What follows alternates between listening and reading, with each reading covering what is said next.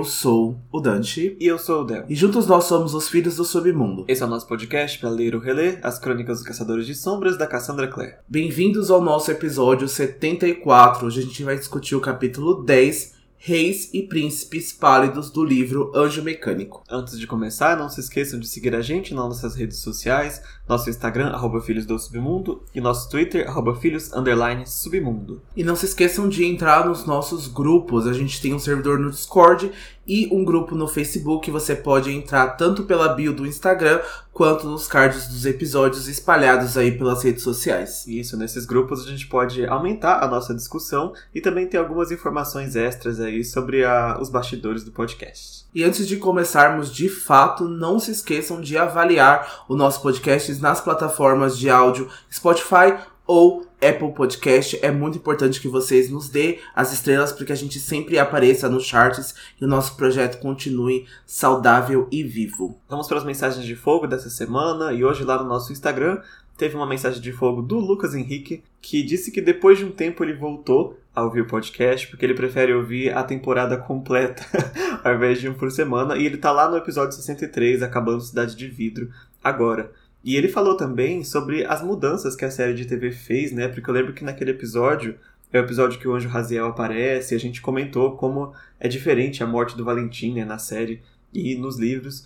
E ele falou que na série realmente muda muita coisa, né? Muda, assim, a essência e a forma de tratar os personagens, mas na concepção dele, ele acha que muda para melhor. Ele gosta daquela versão, né? Que eu me lembro que a Clary tá um pouco mais, mais ativa, né? Um pouco mais agressiva naquele final. E talvez converse com a forma que a Clary tá construída na série, né? É, talvez funcione aí pro formato, né, de série onde a gente tem que ter aí algumas agilidades, né, onde a Clary talvez não poderia ter ficado aí tão dependente, né, de outros personagens, principalmente do Jace, não que ela seja dependente dele nos livros, mas ela não consegue fazer algumas coisas e talvez aí pro formato, né, pro enredo da série tenha funcionado. Eu confesso que eu não curto muito, mas eu consigo respeitar as pessoas que gostam e que acharam essa mudança para melhor, porque tem gente que já lê o livro e já fica com aquela informação e ainda gosta de ser surpreendido pela série série, né? Ainda gosta de ter outros temas, outras diferenças ali, outras visões. Então é super bem respeitado, assim, porque a gente consegue ver aí duas visões e dois formatos diferentes, né? É verdade. E eu acho muito difícil, eu mesmo não consigo aplicar sempre. Quando eu vejo ah, em mídias diferentes, um livro, uma série, um livro, um filme, de apagar o livro da cabeça, porque às vezes a gente vê que tá diferente e a cabeça já diz assim, não, isso agora tá ruim. E não necessariamente, né? Às vezes tá diferente, mas também está bom. E é difícil separar assim na mente que isso aqui tá diferente, mas tá bom, isso aqui tá diferente e tá ruim. e não porque está diferente automaticamente está ruim, né? É bem complicado de fazer, principalmente quando a gente gosta muito, né? Ou como a gente conhece muito, assim, sabe de cabeça, por exemplo, cenas, coisas assim, é bem difícil de desligar. Mas a gente tenta fazer o possível, né? Pra aproveitar as séries e os filmes aí, os Shadow and Bone, os Vampire Academies da vida, que tá saindo, sem ficar lembrando do livro e falando, nossa, tá ruim porque mudou. É bem difícil, né? é muito difícil, né? Mas tá aí, então que bom que o Lucas voltou aí ao nos ouvir, né? E espero que ele goste aí dessa temporada e que quando ele chegue aqui em Anjo Mecânico, ele veja, ouça, né, a mensagem dele aqui. É verdade, então se for esperar acabar a temporada, falta três meses ainda, então e a nossa segunda mensagem de hoje é do vizinho azul, que ele fala que graças ao nosso podcast ele resolveu tirar a poeira do exemplar dele de Anjo Mecânico e tá dando outra chance pra história, porque o Vizinho Azul tinha parado de ler no capítulo 3, porque ele confessa que ele tava achando bem chato o livro, o enredo, a trama, ele não tava gostando, mas agora, pelo podcast, ele tá a fim de acompanhar a leitura e ele espera que seja uma leitura diferente e que ele goste, né? É verdade, e ele também responde que o personagem favorito dele já né, com esses capítulos idos, é o Jam. eu super compreendo. O tom de peças, ele é bem mais é solene, né, do que o Instrumentos Mortais. Tem uma coisa, ah, da educação e tal. Tem gente que não gosta muito, principalmente nesse começo, né. É bem, o tom é bem diferente de Instrumentos Mortais, mas eu acho que vale a pena ficar que logo também já entra aqui as cenas de ação, né?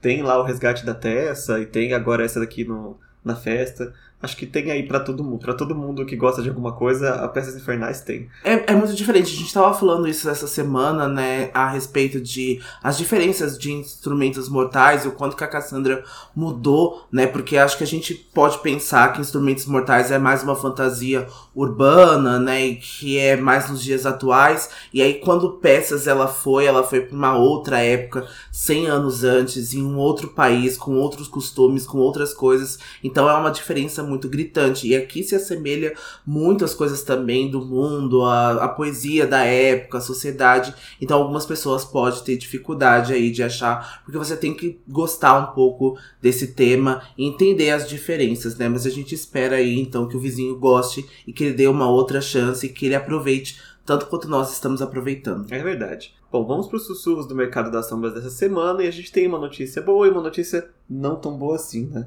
Vamos começar com a boa, que seguindo a tradição aí que a, que a Sandra está fazendo, de a cada 15 dias lançar uma arte de um personagem de Chain of Thorns.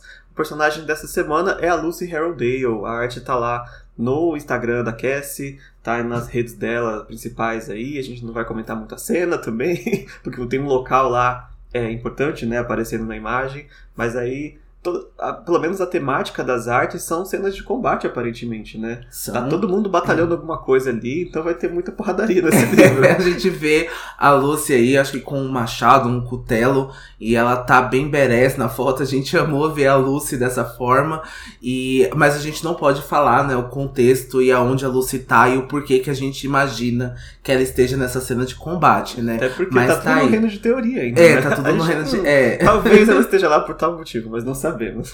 e agora uma notícia que dá muita raiva e tristeza ao mesmo tempo é porque os livros Cidade do Fogo Celestial e Princesa Mecânica foram banidos do distrito escolar de Nampa, no estado de Idaho, junto com mais 22 livros considerados alfabetização pornográfica pelo Conselho de Literatura dessa escola. E já no ano passado, os políticos, né, desse estado passaram a formar aí maioria por conservadores e tiveram vários projetos de banimento e proibição de livros em bibliotecas públicas e escola em discussão. E aí outros livros na lista desses banimentos incluem O Conto da Aya, Onde Está Você, Alaska e As Vantagens de Ser Invisível.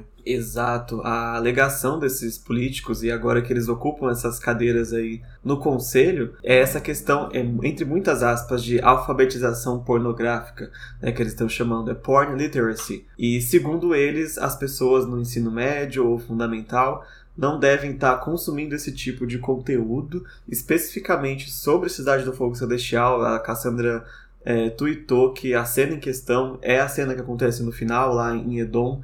Né? E aqui um pouco de spoiler para quem não viu o sexto livro, mas não tem como não falar disso nessa discussão. Né? Que tem uma cena de relação sexual no livro, que é assim: quem leu sabe que ela é muito simples, ela é muito tranquila. Mas a maior questão para eles não é nem o fato de ter a cena, mas o fato de haver um preservativo na cena, e isso seria algo de estímulo para que os jovens comecem a se relacionar cedo demais. Dá pra acreditar numa dessa?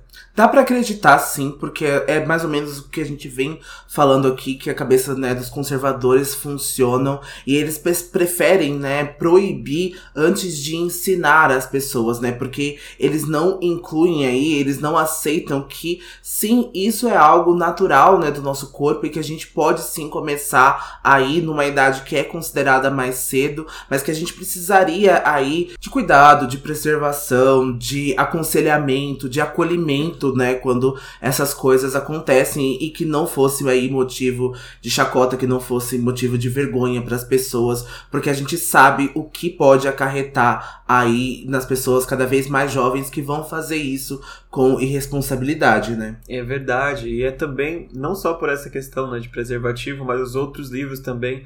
O de Princesa Mecânica eu nem sei, confesso que eu nem lembro se tem alguma coisa nesse livro, mas é, também não é nada é, surpreendente que tenha assim, muitos personagens LGBT em alguns desses livros também sabe? Então, assim, a, a, desculpa que tem é, é qualquer uma. E o mais absurdo é que as leis lá permitam que esse tipo de coisa aconteça de fato, e é uma, uma instituição que eles se auto-intitulam é, lutadores pela liberdade, eles põem a liberdade no nome enquanto estão censurando né, é, literatura nas escolas. eles conseguiram, ou quase conseguiram, aprovar leis que multam bibliotecários e livrarias que forneçam esse tipo de livro para as pessoas é, jovens. É, eles estão é, tentando fazer uma rede de proteção lá para os bibliotecários. Então, assim, eu acho um absurdo tremendo, mas também está havendo aí um combate é, contrário. Eu vi que várias livrarias lá começaram a oferecer descontos, promoções ou até doar esses livros, né, escritos assim, livros banidos pela Nampa. A Cassandra até retuitou também. Ela se prontificou a ir lá é, assinar os livros para quem quiser. É, para ajudar, então é algo que por enquanto está num estado só, né? Então quem sabe é, consiga-se que acabe com essa questão e não se espalhe como uma doença para os outros estados, nem para os outros países, porque isso acontece muito. Né? A gente já teve algo muito parecido também lá na Bienal do Rio, em 2016, se não me falha a memória, mas rapidamente a gente já conseguiu derrubar, né? a nossa lei conseguiu derrubar em um dia ou dois dias, se eu não me engano, porque é um absurdo, né? completamente inconstitucional uma coisa dessa. Então, assim, fica aqui a notícia e fiquem todos atentos aí, né? Nossa eleição está chegando e não vamos deixar esse tipo de pensamento se espalhar aqui na nossa política também. É, já pra gente dizer essa notícia já é muito difícil. Imagino para as pessoas que tiveram que passar por isso e constantemente estão sendo ameaçadas por essas políticas. Então a gente aqui quis trazer de uma forma de conscientizar também e para a gente prestar atenção nessas coisas e quando ocorrer que a gente esteja preparado. Então gostei muito também da posição da Cassandra de ir lá e se prontificar, de assinar esses livros, porque isso tudo já ajuda, né? Infelizmente aí a gente vê tentativas, né, de vez em quando aí dessas pessoas, mas a gente sabe que a gente está vivendo em momentos de mudança e é por isso que essas pessoas estão se sentindo tão ameaçadas assim e elas não estão tendo mais voz e isso é aí muito difícil para essas pessoas, então por isso que elas vão aí para parte dessa violência mas a gente sabe como combater essas pessoas e a gente sabe como pará-las. Eles querem nos colocar aí em caixa, eles querem nos colocar em minoria e partir aí desses princípios, mas a gente sabe que a gente não é minoria e que a gente tem sim voz nisso tudo. Esse não é um grupo ainda, né, unanimidade ainda. Infelizmente as pessoas não leem tanto quanto a gente gostaria que elas lessem, mas a gente tem força sim e a gente pode sim combater essas pessoas esses preconceitos. Exatamente. Vamos usar a nossa voz aí, espalhar a palavra, não só de Cassandra, mas espalhar a palavra de quem tá aí falando bem. Bom, com isso na frente, vamos para a ficção, né, que pelo menos aqui a gente pode fechar o livro e dizer que acabou, né, essas palhaçadas. Vamos para a sinopse do capítulo de hoje. Vamos lá. Tessa se disfarça de Camille e se infiltra com Will na casa de Alexei de Quincy. Com a ajuda de Magnus, eles descobrem uma informação vital sobre a criação dos autômatos. A cerimônia de vampiros se inicia, mas uma aparição surpresa pode pôr em risco os planos dos caçadores de sombras. Essa aparição surpresa, não sei se eu me animo com ela. Vamos ver, né? Bom, o capítulo começa, como sempre, com um poema, né? E o poema também dá o título do capítulo. Vi pálidos reis e príncipes também, pálidos guerreiros, de mortal palidez eram todos. Isso é um trecho do poema La Belle Dame sans Merci, desculpa aí quem fala francês, eu não falo, do John Keats. E apesar do nome do poema estar em francês, o poema é sim um poema inglês, escrito em inglês, né, e significa a bela dama sem misericórdia. E é um poema romântico, né? Mas tem uns tons bem góticos, uma coisa bem assim, até quase de terror. Ele é bem curtinho, mas ele conta a história de um cavaleiro que encontra uma bela dama na floresta e descreve ela no próprio poema. Ele diz que é como se fosse uma filha de fadas, tão linda e com olhos selvagens que ele acaba se apaixonando. E nesse poema, essa dama seduz ele e ele também seduz ela. E ela leva ele até a sua caverna. E isso em qualquer sentido que você quiser interpretar, né? Essas palavras que ele usa e lá, após ele beijá-la, ele adormece e ele sonha com esses pálidos reis, príncipes e guerreiros que são as vítimas da bela dama. E eles choram: A bela dama sem piedade tem-te em escravo. Nisso ele desperta e agora ele está sozinho e ele parte é, tentando encontrar essa bela dama que tem o escravo pelo menos em coração. Ela desaparece e acaba o poema com ele buscando essa pessoa que ele nem sabe se existiu de verdade ou se ele sonhou tudo.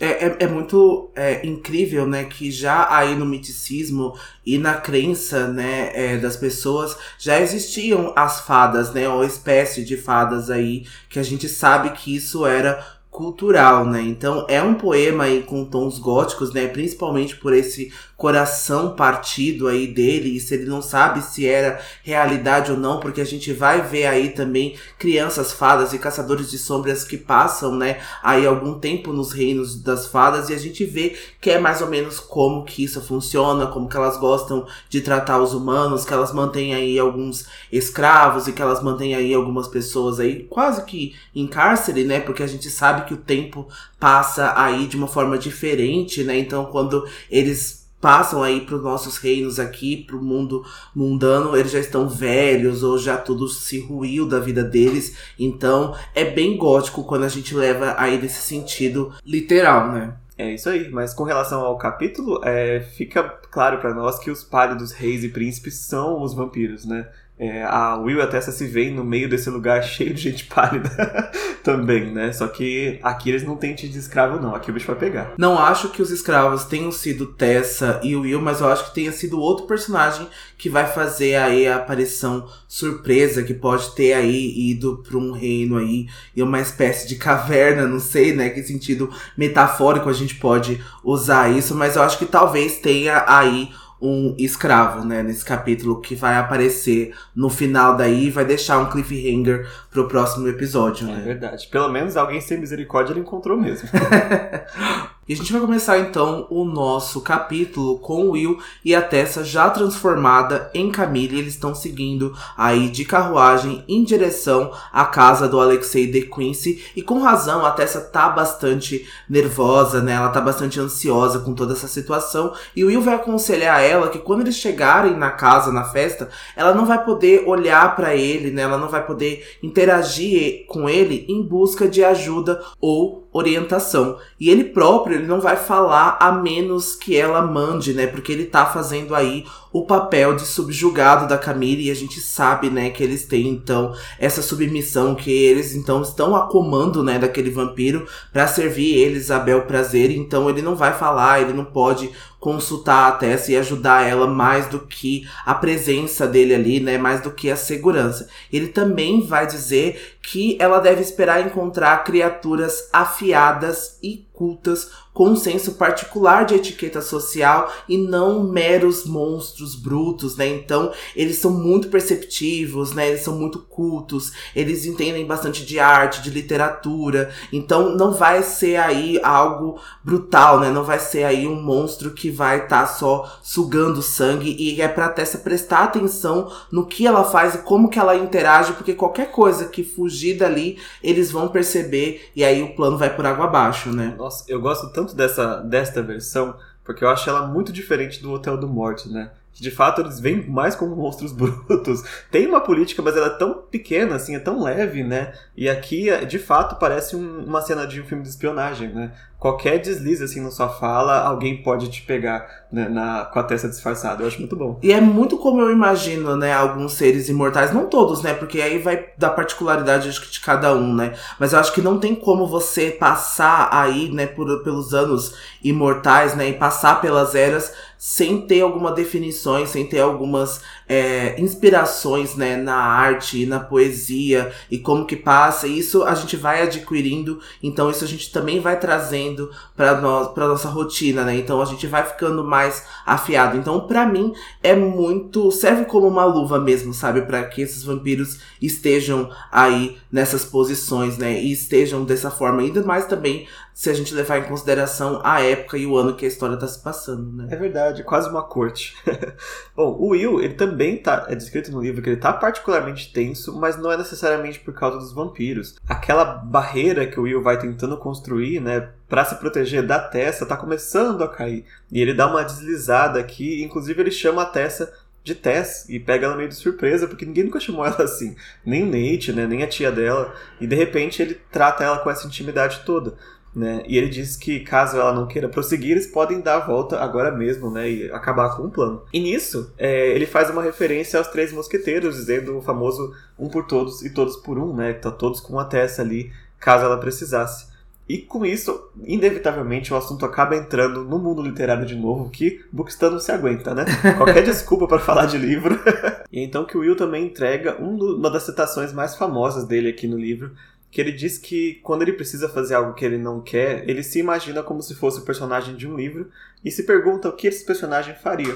E assim ele se inspira para ter coragem de fazer algumas coisas mais desagradáveis. É porque o Will vai fazer referência ao personagem Sidney Carton do conto de duas cidades. E aí, de novo, a gente tendo o conto de duas cidades aqui em referência. A gente sabe aí que a Cassandra se inspirou muito e a gente já falou quando a gente começou a nossa temporada. Então, se vocês não escutaram, escutem, né, esses capítulos porque foram muito legais. E aí, no livro, o Sidney era um homem que não valia nada e ele sabia que não valia nada, por mais que ele tentasse, aí ele se afundava ainda mais, mas ele era capaz de grandes gestos. E para sua amada, né, a Lucy Manette, o Sidney diz que apesar das suas fraquezas, por causa dela, ele que era cinzas era capaz de se tornar um incêndio. Will vai terminar dizendo que o Sidney amava a Lucy o bastante para saber que ela ficaria melhor sem ele. É, não é uma inspiração somente da autora Cassandra, né, mas é uma inspiração do personagem Will também para ele se identifica muito com o Sidney, né? Tipo, a pessoa que tem que fazer sacrifícios porque a vida ele não vale nada, né? Sacrifício pela mulher amada. Então, ele se compara-se muito, né? E fique aí como referência, essa personagem Lucy Manette é a que vai inspirar a Cassandra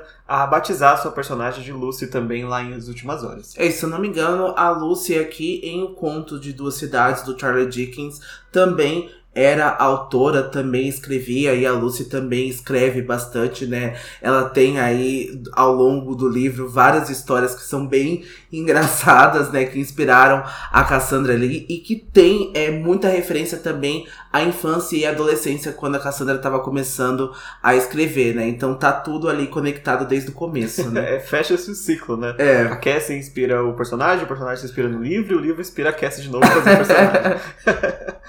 Bom, e com essa declaração, né, que não foi nem um pouco sutil do Will, eles ficam ali no momento, tipo, aquela olha, olha, olha no olho, não fala nada. Só que a Tessa ainda tá transformada em Camille e, de novo, ela se pergunta se o Will tá admirado pela forma da Camille ou se ele consegue ver a Tessa por dentro, né, daquele corpo. Mas antes que eles possam dizer qualquer outra coisa, o Thomas interrompe eles porque eles acabaram de chegar na casa do The e, assim, matou, matou o clima. temos uma missão a fazer. É, o Thomas vai ficar com a carruagem ali, né, fora da propriedade, ele tá com o rosto coberto por um chapéu e uma pistola, né, preparada aí nos bolsos, né, caso ele precise entrar ou caso a luta saia aí para fora. E na mente da Tessa, ela vai ouvir finalmente a risada da Camille e ela fica aliviada por conseguir tocar a voz interior, né, da vampira da Camille, porque ela não tava conseguindo, ela tava tendo bastante dificuldade nisso. E aí ela vai ajustar, né, automaticamente a postura e ela vai começar a seguir na frente do Will sem esperar para ver se ele a seguia ou não, porque é uma forma que eu acho que como os vampiros faziam. E a partir de agora, o Will era o servo dela. E quando ela chega então aí na porta, né, da propriedade, ela vai então ouvir a voz da Camille na sua mente dizendo que ela não deve apresentar o Will, né, o, sub, o seu subjugado, para os criados da casa, né, como se ele fosse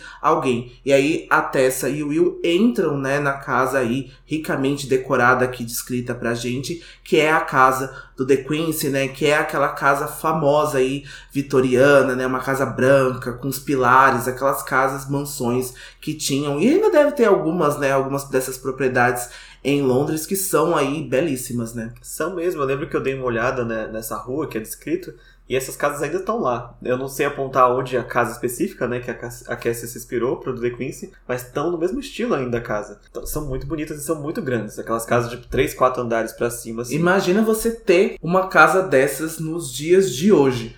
Quão rico você deve ser, dá até ódio, né? São os lords. Até raiva. Porque a gente aqui, né, do monte de apartamento, todo mundo numa casa menor ainda, né? Cada vez diminuindo as casas, né? Porque são mais baratas e esses ricos aí, né? Uma casa de três, quatro, anda quatro andares aí da época vitoriana, né? É, mas muitas hoje se transformam em hotéis e pousadas também, né? Até vale mais a pena pra você ganhar o dinheiro, porque não é uma casa tão grande. É. Ah, mas enfim, e também é interessante apontar aqui no livro, né, que eu confesso que eu tinha esquecido completamente o quão amplo era esse poder da Tessa, né? Porque na minha memória era uma coisa ma mais física. Mas aqui a gente consegue ouvir a Camille falando dentro da cabeça dela, né? Dando dicas e falando, você vai agir desse jeito. Tal pessoa é essa, sabe? Apresentando as pessoas da memória dela pra Tessa. Eu achei muito, muito forte. E, de novo, eu não sei se é algo por a Camille estar viva, assim, no sentido de não ser uma mundana morta.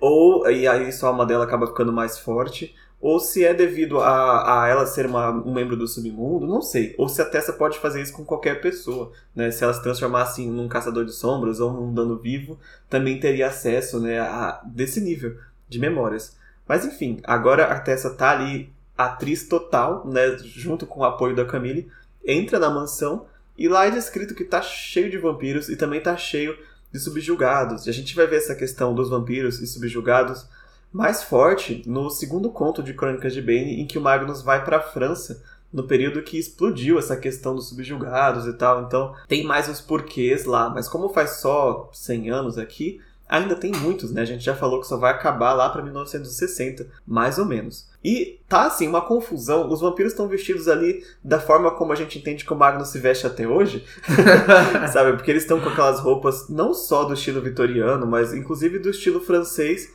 do século passado, né? Alguns mantiveram as suas roupas assim bem Uh, não vou dizer talvez napoleônicas, mas bem Maria Antonieta, sabe? aquelas perucas, aquelas coisas né, clássicas da França. Eu acho que o Magnus não vestiria assim, porque eu acho que já estaria desatualizado para ele, sabe? Eu acho que ele reclamaria do estilo, porque já estaria desatualizado você vestir algo tipo da época de Napoleão, que é 100 ou 200 anos an anterior, né? E os vampiros, eu acho que, de novo, eles ainda mantêm isso porque tem o que a gente já tava falando aqui antes de gravar, né? A lembrança dessa época, né? Sim, pode ser algo mais da, do período que eles cresceram, né? Que eles se transformaram e acaba que sendo a época que eles mais têm um carinho, digamos assim, né? E ali na festa, os vampiros também estão se servindo do sangue dos seus subjugados, inclusive de outros subjugados que não são deles próprios, né? Que andam ali quase como uns garçons ou garçonetes e eles extraem o sangue na hora, assim, e põem numa tacinha para servir. E a Tessa, quando vê isso, claro que ela fica horrorizada, mas por causa da Camille ela também fica com fome, né? Não tem como evitar, porque é algo que tá no corpo da Camille. E aí, a voz da Camille fala na cabeça dela, assim, quando ela vê uma das vampiras se aproximando, e a Camille diz que aquela é a Lady Delilah, e com isso ela percebe que quando ela ver o Magnus bem, ela vai imediatamente saber quem é, mesmo que ela nunca tenha visto, porque a Camille fica identificando as pessoas ali para ela. A Tessa então se recompõe, depois desse horror inicial assim, e ela lembra que ela tem que ser a Camille, ela estrala o dedo assim, e chama o Will para próximo. Will, junto.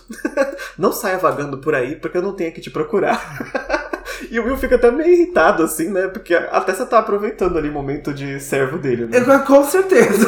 Ela tá amando fazer esse teatrinho, né, aí com o Will, né, pra acho que talvez pagar tudo que ele fez pra ela aí, né, todas as vezes que ele deixou ela nervosa ou tirou o sarro da cara dela, né. e aí, em meio à multidão, ela vai ver um homem de cabelos claros, né, e por um segundo ela vai pensar que é o Nate, mas ela se decepciona quando ela percebe que é o próprio Alexei de Quincy. E aí a gente vai perceber aqui que o vampiro tinha a pele pálida, né, e cabelos longos e tão claros que eram quase brancos. E aí é descrito pra gente que ele se veste de forma majestosa e aí a Tessa percebe que ele se parece como um príncipe russo saindo do livro. E aí o sotaque do The Quincy parece ser eslavo, mas a gente não consegue aqui perceber, né, qual que é a origem dele, porque ele já vai chegar reclamando, né, que os subjugados são tão difíceis de criar e morrem facilmente e que é um desperdício de todo esse trabalho, né, de você criar, porque assim quando o subjugado está, né, ali na sua melhor fase, ele é frágil e morre, né, é, pro The Quincy. Exatamente. O que eu gosto da, dessa introdução do The Quincy, porque quando a gente lê a primeira vez, é, a Tessa percebe ele como um magistrado, né? Então a gente pensa, nossa, é, é o vilão principal aqui da série, e ele vem com uma forma física parecida com a do Valentim, né? Cuidado com a imponência, e vem com cabelo branco e tal. A gente pensa, nossa, será que tá repetindo, né? Outro! Mas diferente do Valentim, acho que o The Quincy é bem mais animalesco, digamos assim. Né? Ele também tem o ódio com a lei, o ódio com a clave, não sendo um caçador, né, mas do ponto de vista do submundo. Mas acho que é, é só até aí que ele é parecido com o Valentim. Não tem mais essa questão de não tem a inteligência que o Valentim tem, eu acho, né? Não, não acho que tenha. Não acho que tenha essa inteligência. Eu acho que não sabe usar da manipulação, apesar dele ter uma posição parecida, né? Com a do Valentim, que é essa posição de liderança, né? A gente já contou aqui nos episódios anteriores que ele controla, né, a maioria aí dos clãs de oeste, né, da parte oeste de Londres. Então a gente sabe que ele tá numa posição parecida, mas eu acho que de longe ele não é tão inteligente quanto aí o Valentim também. A gente sabe que ele desrespeita as leis e as regras, mais para viver no mundo antigo. Eu acho que ele não quer criar algo novo disso, ele não quer criar uma nova realidade como o Valentim esperava que ele fosse fazer, né? É verdade. Bom, e na mente da Tessa, né, ela consegue ver as memórias da Camille com o The Quincy quando ela vê ele chegando próximo. Então ela consegue ver a cena da Camille e o The Quincy dançando juntos. Depois ela muda e vê uma cena do The Quincy gritando com a Camille, né, batendo na mesa, numa espécie de reunião ali cheia de vampiros, dando uma bronca nela por causa do relacionamento dela com o Ralph Scott, o lobisomem. E depois ela vê o The Quincy confortando a Camille é, em outra noite e na mente dela ela escuta a Camille dizendo que ele vem confortar ela, mesmo sendo ele a pessoa que causou a dor que ela estava sentindo, né? E é uma coisa que a gente não vê, eu acho, não tem essa memória de ver a Camille tão fragilizada assim na frente de ninguém. Né? A descrição da Camille chorando é uma coisa que eu não achava que eu tinha visto nos livros, mas a gente vê somente nessa memória aqui. Né? Se eu tiver errado, alguém coloca lá nas nossas mensagens de fogo. Mas eu acho que não temos a Camille tão frágil assim, né? Não acho que a gente tenha visto, né? A gente, de novo, vai ver outras formas da Camille, né? E como ela reage ao longo dos anos. E quase que a gente vai ver da segunda vez como ela vai agir dessa forma parecida. Então, se vocês já leram a segunda parte, né, da sextologia de instrumentos mortais, a gente vê que a Camille tá aí numa situação bem parecida com que ela estava aí com o Ralph Scott, mas com outro personagem. Mas a gente vai ver que ela vai agir de uma forma diferente, né? A gente vai ver que. Eu não lembro também da Camille está tão fragilizada e chorando dessa forma. E são poucos os momentos que a gente vê vilões ou pelo menos antagonistas nessa posição nos livros da Cassandra, né? São pouquíssimos os momentos. Então a gente tava falando do Valentim, então a gente vê aí o Valentim talvez descendo e perdendo um pouco as estribeiras, talvez, acho que quando o Jace mata o Sebastian e ele vem falar para ele que ele matou o Sebastian no final de Cidade do Vidro, de Vidro, por exemplo. Então, acho que esses são os únicos momentos assim que a gente vê são bem particulares e esporádicos mesmo. É verdade, também porque muitos da a motivação deles não é tão pessoal assim. Acho que o da Camille de fato é uma, um insulto muito pessoal que o The Quincy fez, né? E o do Valentim e outros vilões é uma coisa até mais global.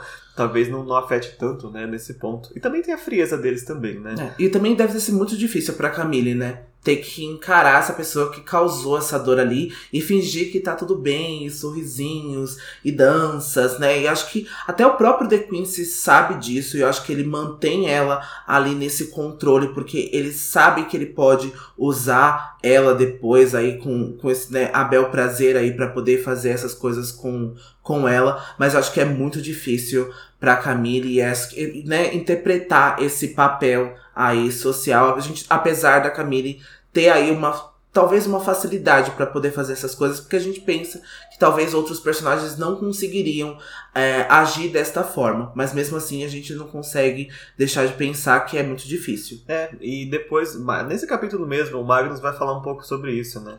Sobre a questão da, da política ter que moldar as ações da Camille. E por isso ela fez o que ela fez desta forma, né? Que ela tá fazendo agora. Bom, e com o resgate das memórias do The Quincy, a Tessa sente imediatamente que ela é amiga do The Quincy há muito tempo. E ela consegue agir dessa forma e falar com ele como se de fato ela conhecesse, né? E é também quando na memória dela vem o primeiro nome do The Quincy, né, pela primeira vez no livro, que é Alexei, e é quando ela se lembra deste ser o nome que ela disse que ouviu das Irmãs Sombrias, quando ela estava de refém ainda, né? Ela lembra de ter ouvido um nome estrangeiro, mas não lembrava qual. E é Alexei, ou seja, as Irmãs Sombrias já falavam sobre o Alexei na época, né? Reforçando essa teoria de que ele pode ser o magistrado. E agora a gente vai ver que o The Quincy vai elogiar a elegância e os belos olhos, né, do novo subjugado da Camille, porque a gente sabe que aí o Will tem um olho azul um pouco diferente aí do normal. E a Tessa vai agradecer como quem é elogiada pela escolha de um papel de parede, sabe? Tipo, ah, eu sei que eu tenho um bom gosto para escolher aí subjugados, né? E aí, pro desespero da Tessa, o The Quincy vai pedir uma mordidinha, né? Pra dar uma mordidinha no Will. Só uma deitadinha. Só uma deitadinha. E a gente vai ver que o The Quincy é meio fura-olho, né? A gente vai ver que ele tá interessado no Magnus, né? Então, tipo, o Magnus vai falar que ele tá dando em cima dele ali constantemente, apesar do Magnus se recusar e sentir essa espécie de nojo do The Quincy. Eu tenho uma teoria que eu acho que tanto essa questão do Magnus quanto agora do Will é o The Quincy mostrando pra Camille assim: eu posso ter tudo que você tem. Eu posso tomar de você tudo que você tem quando eu quiser. Porque agora ele sabe que o Magnus tá com a Camille. Eu acho que isso é mais até do que atração pelo Magnus. E com o Will é a mesma coisa. Né? Deixa eu pegar, deixa eu dar um pedacinho. Eu sei que você tem um estudo jogado muito maravilhoso, mas eu posso pegar também. É, eu acho que sim, sim. É muito também por essa visão.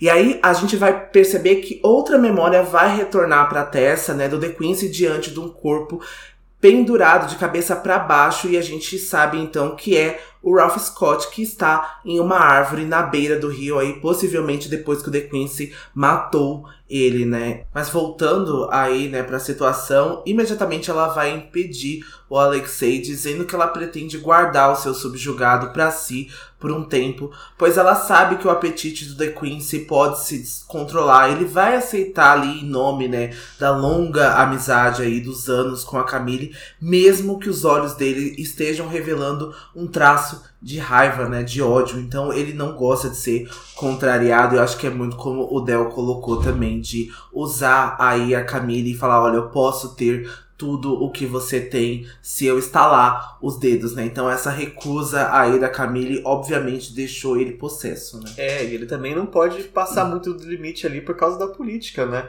Ele pode no meio da festa dele tomar o Will, mesmo que tenha a vontade que ele, a vontade que ele tenha de fazer isso agora. Ele vai desviar o assunto e também terminar a conversa perguntando se a Camille pensou novamente na oferta que ele fez para que ela integrasse o Clube Pandemônio.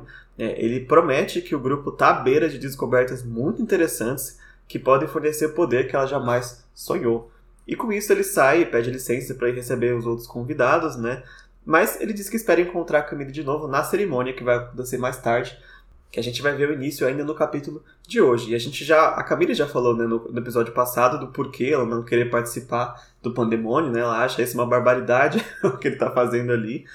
E quando ele sai, a Tessa percebe que ela estava aprendendo a respiração, né, com medo do The Quincy, e isso quase entregou ela, porque, né, vampiro não respira, ela não devia estar tá o Will dá até um toque nela, assim, né? Pra ela soltar o ar e voltar ao normal. Bom, e agora a gente vai ver que outro homem vai aparecer atrás deles com uma roupa elegante do século anterior. Aqui é descrito pra gente que ele tá com botas de cano longo e joias em seus dedos e pescoço. E ele tem os cabelos negros com o brilho azulado, pele marrom e é o Magnus Ben. O feiticeiro vai cumprimentar então a Tessa como Camille e ela vai se ver transbordada aí pelas lembranças da Camille e o seu romance com o Magnus. Finalmente veio aí o Magnus no livro, tava demorando, né, para ele vir. A gente já tá no capítulo 10, ele só tinha sido mencionado até agora e a gente já tava sentindo falta aí do Magnus, porque a gente sabe que ele é esse personagem aí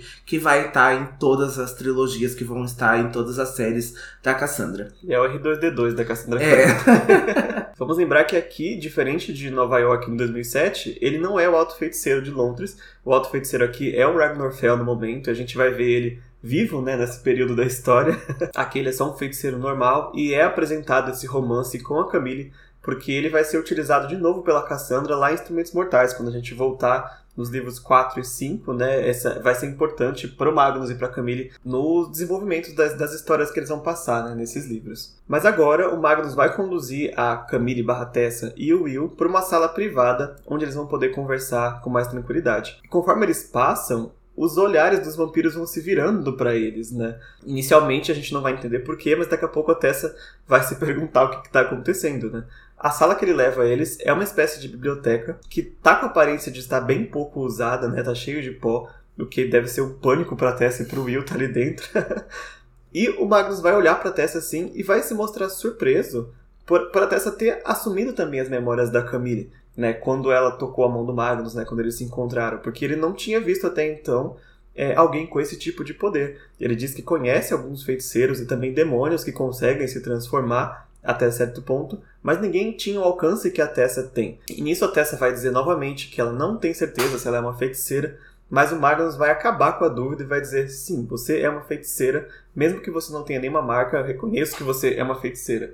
E eu não sei como ele identificou isso, talvez seja só pela experiência dele, né? De encontrar outras pessoas, mas talvez a gente possa, com essa confirmação do Magnus, afirmar sim que a Tessa é uma feiticeira. Sim, eu acho que a gente pode revelar nesse momento que a Tessa é sim uma feiticeira, mesmo apesar dela não apresentar nenhuma marca, né, agora. Então a gente pode então dizer que a gente não vai chegar na parte biológica da Tessa, né? Então, como que ela foi concebida, né? O que, aconteceu no nascimento dela para ela não apresentar nenhuma marca, para ela não ter conseguido fazer nenhum feitiço ainda, né? Então, o que ela consegue fazer é a transformação e a gente vê que talvez a magia de alguns feiticeiros já tinham sido despertadas nesse ponto, né? Porque a Tessa já tem 16 anos aqui no começo de Anjo Mecânico, mas a gente pode sim, então, confirmar que a Tessa é uma feiticeira e como o Magnus bem disse, muito diferente aí de todos os outros feiticeiros e demônios que consegue se transformar, porque ela consegue então acessar, né, as memórias e quase que ouvir, né? Então, ela consegue de fato ouvir a Camille e quando ela se transformou na Jessamine lá no instituto no começo, ela passou pouco tempo, né, transformada de Jessamine, mas eu acredito que ela também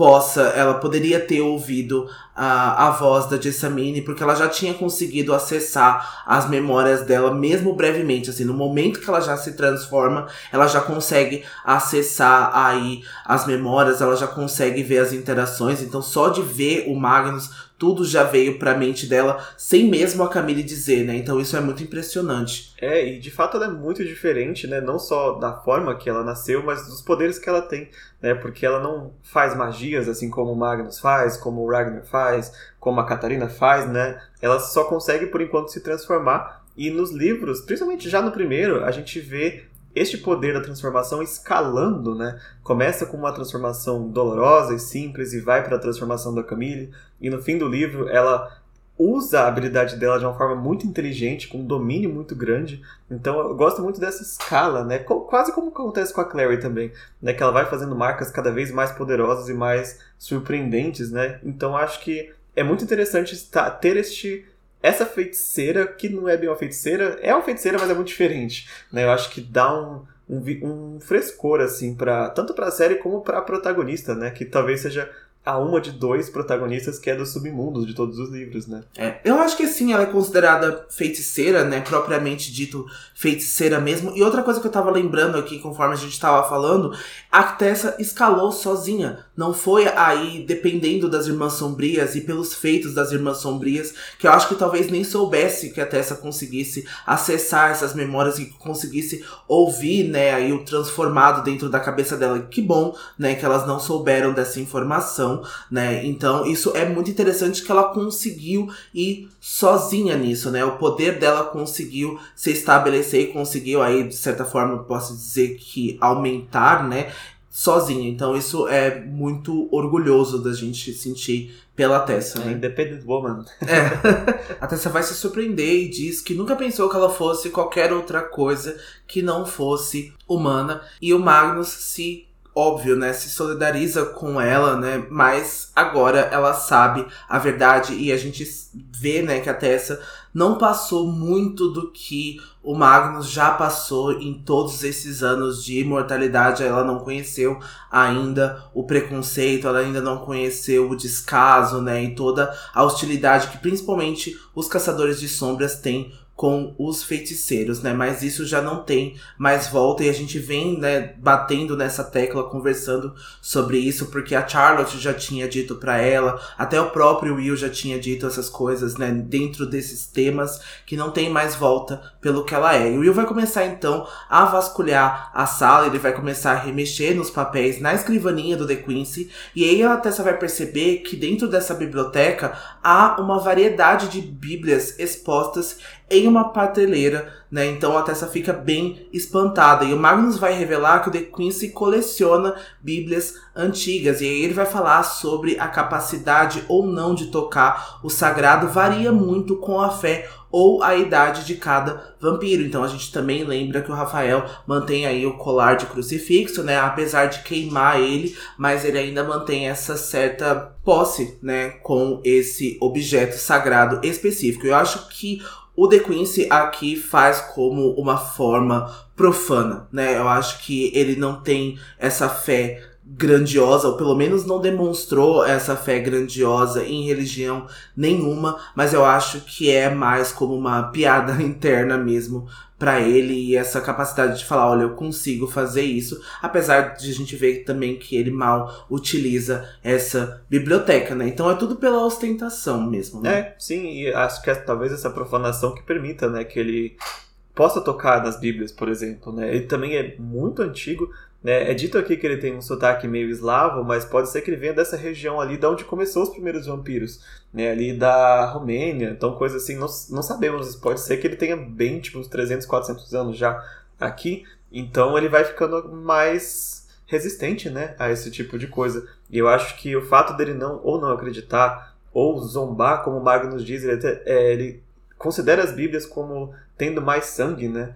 Por ter muito sangue. Então, talvez isso facilite ele conseguir se aproximar das Bíblias e não queimar como queima o Rafael, que acredita, né? Ele é católico, ele acredita em Deus, ele acredita que é uma pessoa condenada, então talvez isso de fato fortaleça a fé do objeto sagrado dele, né? Ótimo ponto, ótimo ponto. E eu acho que é, o The Quincy também não está total errado, né, em pensar que é um dos nossos livros mais sangrentos aí, os livros de ficção mais sangrentos que a gente tem, né? É, pra, mas do ponto de vista dele é por admiração, né? Que ele, que ele vê esse sangue e ele tira as coisas boas de lá. Então fica essa coisa bem profana. Acho que a profanação seria o melhor resumo do que o The Queen's faz com essas bíblias. Mas além de servir como coleção, essa bíblia aqui que a, que a Tessa vê tem um segredinho escondido, né? Que a gente vai ver daqui a pouco. Físico também. Mas aí a Tessa vai perguntar sobre por que, que as pessoas ficaram sussurrando e olhando para eles quando eles vieram, né, até a biblioteca e o Magnus vai dizer que o Will tá começando a destoar como estranho ali para as pessoas, né? Porque além de ser muito bonito e virar os olhares para ele, ele não tá agindo como o subjugado deveria agir, né, a forma correta, porque um subjugado, ele olha para sua dama, para o seu senhor de forma de adoração, né? Eles não tiram o olho da pessoa, por exemplo. E além disso, o, dessa questão do Will, os convidados também estão cientes que o Magnus e a Camille tem um caso, então as pessoas viram eles entrando ali numa salinha escondida e começaram a supor um monte de coisas também. Né? Vamos lembrar que é, é um vampiro e uma feiticeira tendo relações também não é tão bem visto assim. Não tanto quanto um vampiro e um lobisomem, mas, né, esse pessoal que é chato. Ah, os vampiros é cheio de cri-cri, cheio de sussurro, cheio de segredo, cheio de, de política, então qualquer coisinha aqui já é sinal para fazer um escarcel lá fora, né? É, eu só ia adicionar que eu acho que se o Will não tivesse criticado tanto a Tessa falando que ela tava andando como uma pata, ele poderia ter treinado como subjugado para ter olhado a Tessa como adoração, né? Então, é verdade, como é, ele então... tava lá fora olhando para ela, devia é... continuar. e a Tessa, assim, muito curiosa, porque ela não se aguenta saber de nada assim, ouvir a fofoca, ela vai perguntar, né, sobre esse relacionamento que a Camille teve com o Ralph Scott, né, que ela viu na memória dela, e ela quer saber do Magnus se ele sabe, olha, ela teve um ex aí, você não sabe me dizer o que é, não? Até ser muito fofoqueira. Muito fofoqueira, ela quer saber outra fofoca, mas a gente também é assim, né? Mesmo que a gente não conheça, a gente quer saber. Não, tem nada a ver com o assunto. E o Magnus vai explicar de novo que os vampiros e os lobisomens se odeiam. Eles alegam, né, que é por causa de uma rinha dos demônios que os transformaram. A gente sabe, aí a gente já explicou, até mesmo nessa temporada aqui de Peças Infernais, que os vampiros são aí conhecidos por ter sido transformados pela Hecate, né? Pelo menos a história conta que o demônio maior Hecate foi a responsável por transformar os primeiros vampiros lá na época do Vlad, o Empalador. E a gente sabe também que foi quase que na mesma época que um demônio é, maior, talvez aí, inimigo da Hecate, transformou os lobisomens, mas a gente ainda não tem dados, né, sobre quem transformou os lobisomens possivelmente. E aí, mas o Magnus, né, ele acha que é simplesmente por causa de serem ambas espécies predadoras que competem por presas e territórios. E eu acredito muito também nessa rinha por território e por presa e né, por ser aí criaturas predadoras. E aqui é descrito pra gente que o Magnus fala que o The Quincy aceita a presença do Magnus na festa, inclusive achando que o Magnus é o seu amigo, mesmo que o Magnus o despreze em segredo. A gente já tinha falado disso alguns parágrafos né, anteriores, que a gente pensa que o The Quincy, de certa forma, dá em cima do Magnus aí de uma forma mais sexual ou romântica, né? Apesar de não achar nada romântico isso, mas a gente vê então que o Magnus despreza o De Quincy. E aí o Magnus vai dizer que é apenas por política que ele se permite estar ali. E mesmo, né, com todo o ódio, a Camille deve aparecer nas festas do Alexei e o Magnus então se responsabiliza por acompanhá-la para evitar que tenha qualquer problema. É, ela tem que ir, porque é porque a política dos vampiros obriga, né? Mas o Magnus fala, eu vou junto, porque eu não sei se ela vai se controlar, não. É, exato? E ficaria muito feio. Então a gente já vê o quanto eles já são fofoqueiros e são vampiros aí muito antigos, né? Então eles prezam muito essa política, eles prezam muito esses modos. Então isso com certeza despertaria aí um problema, despertaria a curiosidade dos outros vampiros. Por que, que a Camille não tá ali se ela é amiga dele há anos, né? Então é uma espécie de a sua, protege, sua protegida, em aspas, né? Então a gente vê que isso, mesmo pelo ódio, é difícil para Camille, mas ela então é obrigada a ir para essas festas. É. Enquanto eles estão ali conversando e fofocando, o Will estava investigando de fato. e ele acabou encontrando o que ele veio buscar, né? Ele acha uma gaveta falsa num armário da biblioteca e lá ele encontra um papel que aparentemente é um rascunho, né, ou um esboço para a construção de um autômato. Tá ali o desenho do autômato e também tá cheio de anotações é, numa língua que ele não consegue reconhecer. E o Magnus é, bate o olho e fala: Ah, é um autômato, né? Como dos mundanos, que já todo mundo já conhece aqui né, nessa altura. A gente já falou dos autômatos descobertos pelos mundanos no episódio da Garota Mecânica. Mas o Magnus diz que conheceu esse conceito de autômato já no livro da sabedoria de dispositivos mecânicos engenhosos. e esse nome todo é para dizer sobre um livro que existe de verdade. Ele foi escrito pelo Ismail Al-Jazari em 1206. E é um livro assim impressionante. A gente ficou impressionado com os autômatos, né? Tanto do Da Vinci quanto dos relojoeiros lá. Mas o Al-Jazari conseguiu já esboçar algo assim pré-pré-pré-pré-autômatos, e nesse livro há mais de 50 esboços de engenhocas mecânicas, a maioria movidas a água, né, com a força, a mesma força que move os moinhos ou coisa assim.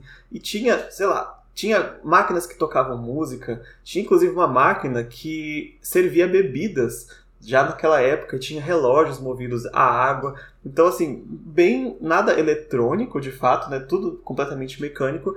Mas é, algumas pessoas acreditam até que isso inspirou este livro, inspirou Da Vinci a depois fazer o próprio, entre aspas, autômato dele, que seria o soldado automático dele não deixa de nos surpreender aqui. A gente coloca aqui a história de novo, né, em prova. E a gente agora tem dados que no ano de 1206 o Ismael tenha feito isso. Não acredito que ele tenha realizado, né, aí nenhuma dessas engenhocas, ele não tenha conseguido fazer nenhum desses autômatos, mas só a ideia, né, de estar ali, só dele esboçar, desenhar e perceber que talvez, né, com tecnologia e com as peças aí que não tinha nessa época, ele teria conseguido fazer isso, né? Então é surpreendente, gente. Coloca o nome dele no Google que vocês vão ver esses esboços que ele fez que são muito surpreendentes, né? É muito bizarro a cabeça de um ser humano que não tinha essa tecnologia, mas mesmo assim conseguia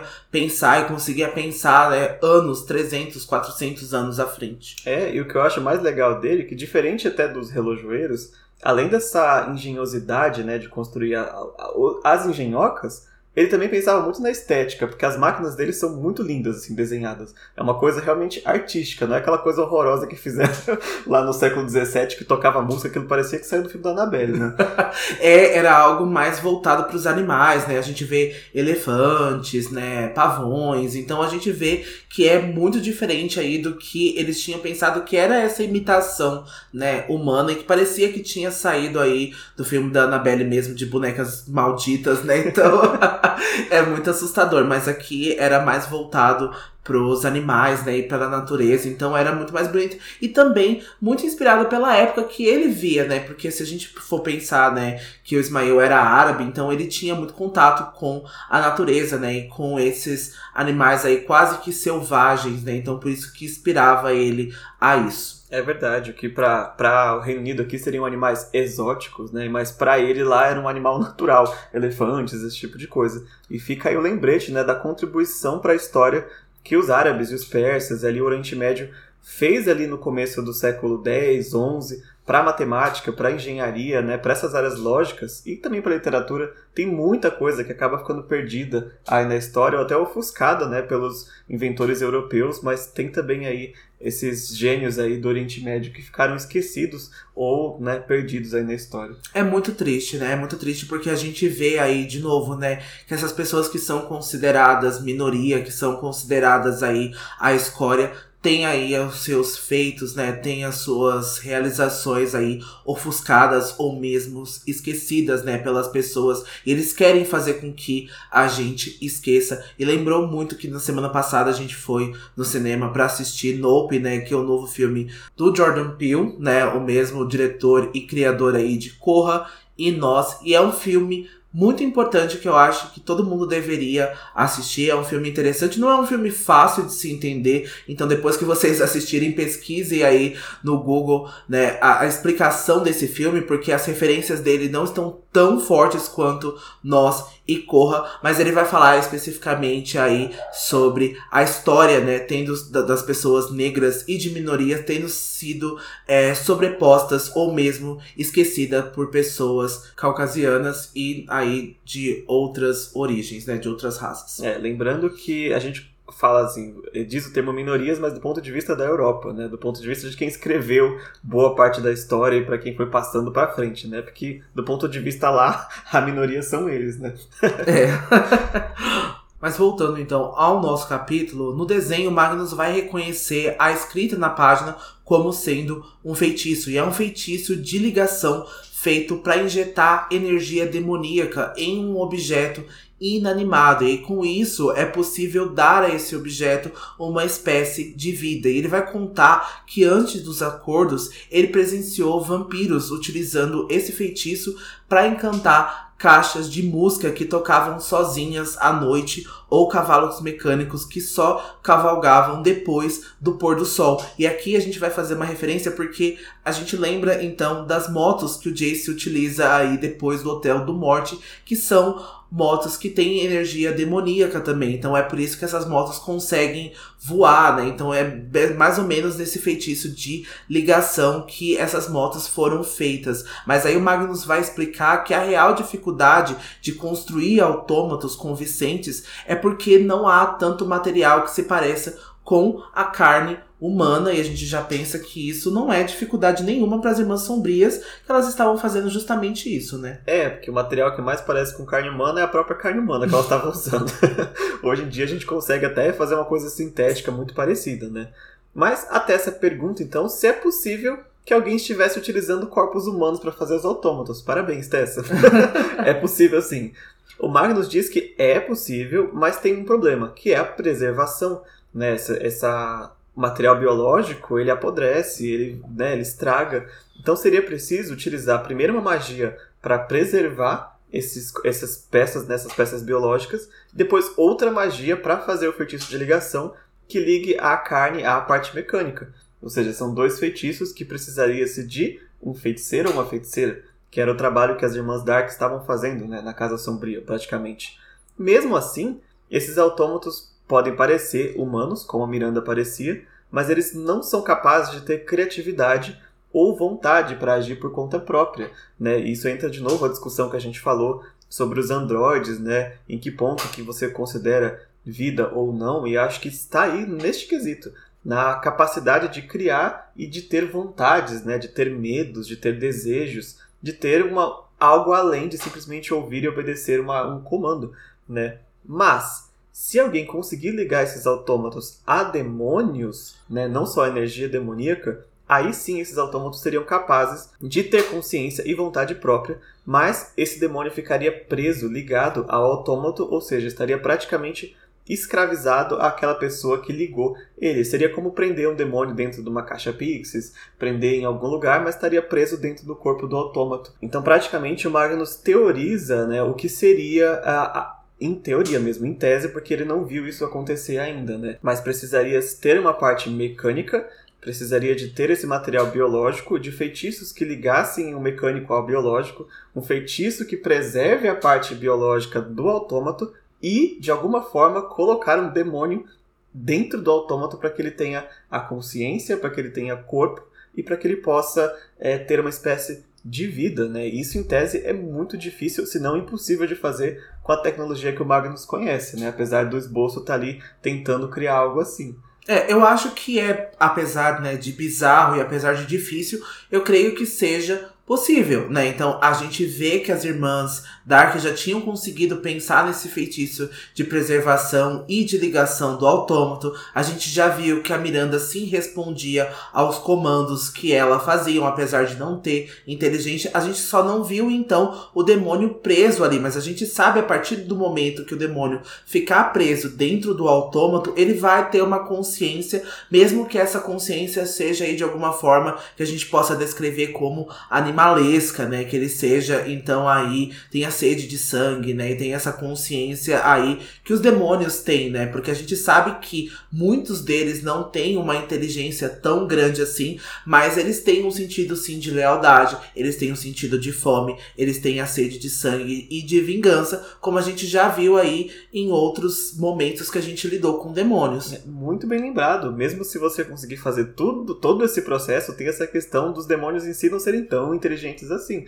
Né? Você precisaria, para ter uma consciência plena de um demônio maior ou algo desse tipo. Então, assim, não é tão fácil criar vida, né, no sentido integral da palavra. Realmente o plano do magistrado, se for esse, porque por enquanto é uma teoria do Magnus, é bem complicado de executar, né? É, eu fico pensando que os próprios caçadores de sombras, eles subestimam os demônios e as suas inteligências. Eu acho que eles não entendem completamente da biologia, não entendem completamente ali do cérebro, né, dos demônios, e se a gente for pensar, né, e se existem cérebros, porque a gente vê, né, que a consciência, por exemplo, dos animais são muito inteligentes, né? Um gato tem um cérebro do tamanho de ervilha, sabe? Mas ele consegue ter uma consciência de reconhecimento, de carinho, de afeto. Ele consegue ter alguma coisa que tá próxima, né? Claro que isso os humanos, né, está dentro ali do âmbito do doméstico, consegue fazer com que ele sinta esse tipo de coisa e faça esse tipo de atitude. Mas eu acho que os caçadores de sombras, sim, é, subestimam a inteligência dos demônios e o que, que eles conseguem fazer, porque a gente já viu várias vezes, né, instrumentos mortais, que os demônios voltam aí até ali, ficam esperando, né, o Luke e a Maia sair da casa, né, então assim, são demônios bem inteligentes e que a gente tá vendo aí essas consciências e que a gente tá vendo eles tomando atitudes, principalmente ali com o seu mestre, né? Junto de criatura e mestre ali e que eles sim conseguem realizar essas coisas. Então é perigoso. É perigoso, é mesmo assim essa consciência ou de certa forma animalesca ou não, mas imagina dentro de um autômato, né, que você pode tirar a maioria das fraquezas dos demônios assim. Por exemplo, andar no sol, por exemplo, ter uma carcaça muito dura, né, que não tem eficiência às lâminas serafim. Então é muito perigoso essa essa esse se acontecer, né, uma espécie de exército, como a própria Lillian Highsmith teorizou na reunião do Enclave e como o Will também vai teorizar agora, né, quando o Magnus fala sobre isso. É, porque o Will teme a criação de um exército mecânico não nascido no paraíso nem no inferno. E o Magnus diz que não seria tão fácil extrair tanta energia demoníaca o suficiente para animar um exército inteiro, mesmo para alguém como o The Quincy. O Will vai agradecer a ajuda do Magnus e pergunta se ele já havia testemunhado o The Quincy transgredindo a lei. O Magnus então decide não apenas contar, mas mostrar ele estala os dedos, né, fazendo então com que uma Bíblia exposta se desloque para o lado, revelando um buraco na parede. E através dessa parede, eles vão conseguir ver uma sala decorada como se fosse um teatro com cortinas em um palco e diversas cadeiras. E aí, em cima desse palco havia uma única cadeira com algemas e essa cadeira e essas algemas estavam todas manchadas de sangue. É, e era ali que o The Quincy faz as suas cerimônias, como ele diz, né? Mas na verdade são apresentações grotescas. Ele traz um humano para aquela cadeira e lá ele vai drenando lentamente a vítima enquanto o público de vampiros aplaude, torce ou até devora, como já aconteceu. E o Magnus diz que nem todas as crianças noturnas são assim, mas aqueles ali naquela festa são os piores tipos. Né? As vítimas, na maioria, são criminosos, bêbados, prostitutas, viciados, ou seja, gente que a sociedade londrina desprezava e possivelmente não ia sentir falta. Né? Os esquecidos, como ele diz. Então o Will vai contar para o Magnus né, qual é o plano que eles vão fazer. Ele vai lá né, chamar o enclave no momento que ele ver o Queen se transgredindo a lei, ou seja, assim que ele ferir algum mundano na frente dele. O Will vai ordenar para o Magnus pegar a Tessa e conduzir ela até a carruagem onde o Thomas está esperando eles. Primeiro, para que a Camille não fosse vista né, no meio da confusão quando o circo pegasse fogo, e segundo, porque ele disse que aquilo é um assunto para caçadores de sombras e ele não queria pedir mais do Magnus, né, como feiticeiro, além da ajuda que já foi muito valiosa, mas ele não quer que o feiticeiro se envolva ainda mais nesse assunto que é dos caçadores de sombras. O Magnus vai reclamar sobre o orgulho dos Nefelim que usam, né, os feiticeiros e os seres do submundo quando necessário, mas não querem compartilhar uma vitória. E a Tessa não quer ir embora porque ela sabe que se o Will se revelar, logo o The Quincy vai entender que foi a Camille que o trouxe até ali. Então é um pensamento que eles não conseguiriam deixar de fazer porque a Camille foi até ali. E de novo, levantaria suspeitas se a Camille não tivesse aí nessa demonstração, se ela não tivesse na cerimônia. E aí, na mente da Tessa, ela vai ouvir a risada da Camille e ela vai entender que a Camille não parece temer. E aí o Magnus diz que a Camille não esperava que nenhum vampiro naquele local sobreviva ao ataque dos caçadores de sombras para caçá-la depois. Então ela já estava com esse plano aí que eles matassem todos esses vampiros, inclusive o The Quincy, porque haveria queima de arquivo e não teria nenhuma outra testemunha que pudesse aí condenar a Camille e ter, né, aí revelar que foi ela que planejou isso tudo, né, e de bem pouco aí executou isso, né. É, ela ajudou tanto fornecendo o plano, né, e permitindo a entrada dos caçadores. E como ela tinha dito pro Will no capítulo passado, eu acho, ela queria assim que matassem todos porque para ela todo mundo participou da, da morte do Ralph, né, inclusive ele foi executado possivelmente numa cerimônia dessa também, né? Não nesse local, mas com todo mundo contribuindo com a morte do Ralph. Então ela tá nem aí, ela quer que todos morram mesmo.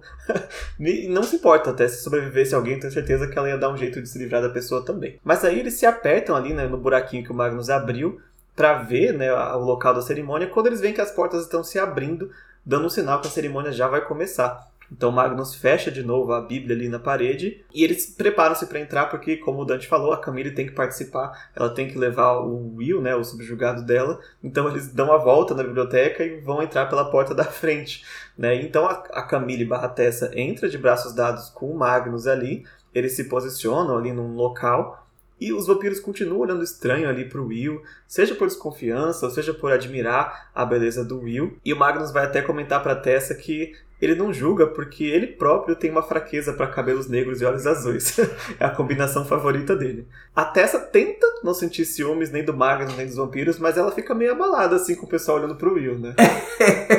é muito, né? Porque a gente já não tinha visto, né, todo esse olhar. A gente sabe que o Will é muito bonito, mas a gente não tinha visto toda essa atenção. E a gente também já vê aí que essa é a combinação perfeita do Magnus. E o Magnus também é muito bonito. E ele também tem muita lábia. Então gera aí um ciúmes. E os dois aí estão demonstrando, mas não querendo demonstrar. Então nesse chove não molha. Mas a gente vai ver que talvez mole em breve. Molha, daqui uns dois capítulos já molha, viu?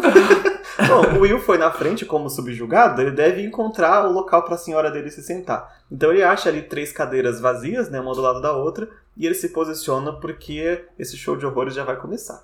É, mesmo cheia de gente, a sala é descrita como muito fria devido à quantidade de vampiros, porque eles não geram calor humano. E aí as luzes vão se apagar e o The Quincy vai aparecer nesse palco improvisado, cheio de carisma. Ele vai cumprimentar aí os seus convidados, os filhos e filhas orgulhosos da noite, que não abaixarão a cabeça para lei nenhuma e não abandonarão seus antigos costumes por causa dos caprichos dos Nefelim. É, ele vai dizer que o prisioneiro dessa noite é alguém que traiu as crianças noturnas e por isso ele estava condenado à morte. Então entram dois vampiros conduzindo um homem né, que estava com o rosto encapuzado, colocam ele naquela cadeira que a gente já descreveu e até se descreve que o homem parece imundo, né? As roupas dele eram roupas, de certa forma, caras, eram roupas boas, mas estavam rasgadas, né? Ele estava ferido. E a Tessa podia sentir já a agitação do público, né? Sentiu a fome dos vampiros aumentando, preparados ali. E aí eles começam a aparecer aquela coisa mais monstruosa que o Will falou que a Tessa não ia ver, mas ela já está começando a sentir que está mudando todo essa, esse padrão de comportamento deles aqui, né? E ela até diz que eles não parecem espectadores de um, de um teatro, mas como leões diante de uma presa. Então ela sussurra pro Will, né, perguntando quando que eles vão poder chamar o enclave. Ela tá nervosa da de acontecer alguma coisa antes que seja tarde demais, né?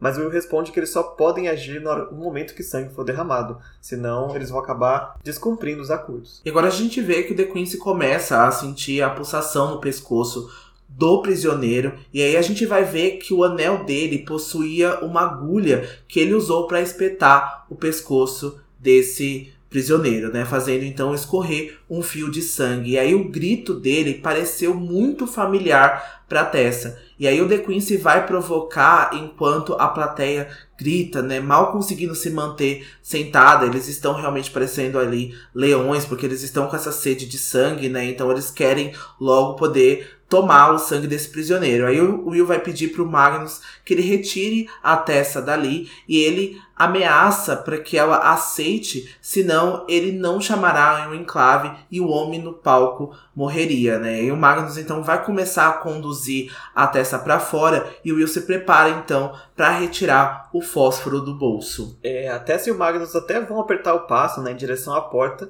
mas antes que eles saiam, o The Quincy vai tirar o capuz do prisioneiro. O Will já levanta o braço, ele está pronto para apertar o botão do fósforo, mas a Tessa vai olhar o rosto do prisioneiro e vai perceber que ela não só reconhecia o grito dele, como o rosto, né? Apesar de ferido e de espancado, era o rosto do Nathaniel Gray, era o irmão dela, que ia ser executado pelo The Quincy. Com esta aparição surpresa, a gente termina o capítulo de hoje com. Na verdade, eu gostaria que esse capítulo terminasse quando o outro começa, né? Porque a Tessa dá um grito quando ela vê o Nate, começa a malzona. eu gostaria que terminasse com o grito da Tessa, eu acho que ia ser ainda mais impactante. É, seria muito mais impactante porque que a Camille estaria gritando por causa do Nathaniel no palco. Temos momentos grimórios no episódio de hoje? Eu acho que toda essa festa foi muito interessante, né? Apesar de a gente não ter visto a ação que a gente vai ver no próximo, né? No próximo capítulo e no nosso próximo episódio, mas eu gostei então dessa política, eu gostei dessa espécie de corte que teve, gostei da Tessa aí se sentindo muito bem em em teoria, humilhar o Will, né? Colocar o Will como subjugado. Então foi uma das minhas partes favoritas. E também a aparição do Magnus, também, que eu já estava sentindo falta dele nesse livro. O Magnus vai fazer muita coisa, muita coisa importante nessa trilogia. E eu estava bem ansioso pra gente poder discutir ele aqui em Peças Infernais. Ah, o meu também é a aparição do Magnus. É, primeiro porque né, ser a aparição do Magnus, e segundo porque ele traz dois pontos muito importantes para a história, né? Tanto o explicar mais ou menos como os autômatos vão funcionar né, nessa série, como ele revela que até é uma feiticeira, e é algo que ela acaba não tendo tempo nem de absorver, porque está acontecendo muita coisa, né? Quando ela parar para se questionar de fato o que isso quer dizer, tem muita coisa para se discutir ainda, né? Tem, tem muita coisa para se discutir, porque, né, é de fato agora ela aceitando e todas as outras pessoas aceitando que eles estão com uma feiticeira dentro do instituto, então o que que isso pode trazer, porque a gente já viu no capítulo passado como que o enclave funciona, principalmente Benedict, então a gente vai ver aí o que isso vai trazer para Tessa e a gente pode pensar, né, e a gente já pode dizer que não vão haver muitos momentos de paz com relação a isso, né? Infelizmente. E antes da gente encerrar, a gente pede então que vocês nos sigam nas nossas redes sociais, para que vocês possam falar aí se vocês gostaram desse episódio, se estão gostando da nossa temporada, não deixem de dar o feedback de vocês. O nosso Instagram é filhos do submundo, o nosso Twitter arroba filhos submundo. A gente também tem um grupo no Facebook e um servidor no Discord que você vai encontrar na bio do Instagram e em todos os cards nas redes sociais. Isso, também na descrição do episódio tem ali um lugarzinho com os nossos links e um espaço para deixar a mensagem de fogo para a semana que vem ou para os próximos episódios que a gente for gravar. Não esqueçam também de avaliar a gente nas plataformas do Spotify, Apple Podcasts, Deezer, Amazon Music, tudo, tudo quanto é lugar. Dê estrelinha pra gente para que a gente possa aparecer aí nas pesquisas. A gente se vê semana que vem para a discussão do capítulo 11. Poucos são anjos. Tô muito ansioso pro capítulo da semana que vem, ver como que vai se desenrolar essa festa, porque eu acho que é um dos meus momentos favoritos do livro e vai ter aí uma das situações aí que eu também amo demais nesse livro. Essa festa virou enterro. Bom, a gente se vê semana que vem. Até lá, não se esqueçam. Todas, todas as histórias, histórias são verdadeiras. verdadeiras. Tchau. Tchau.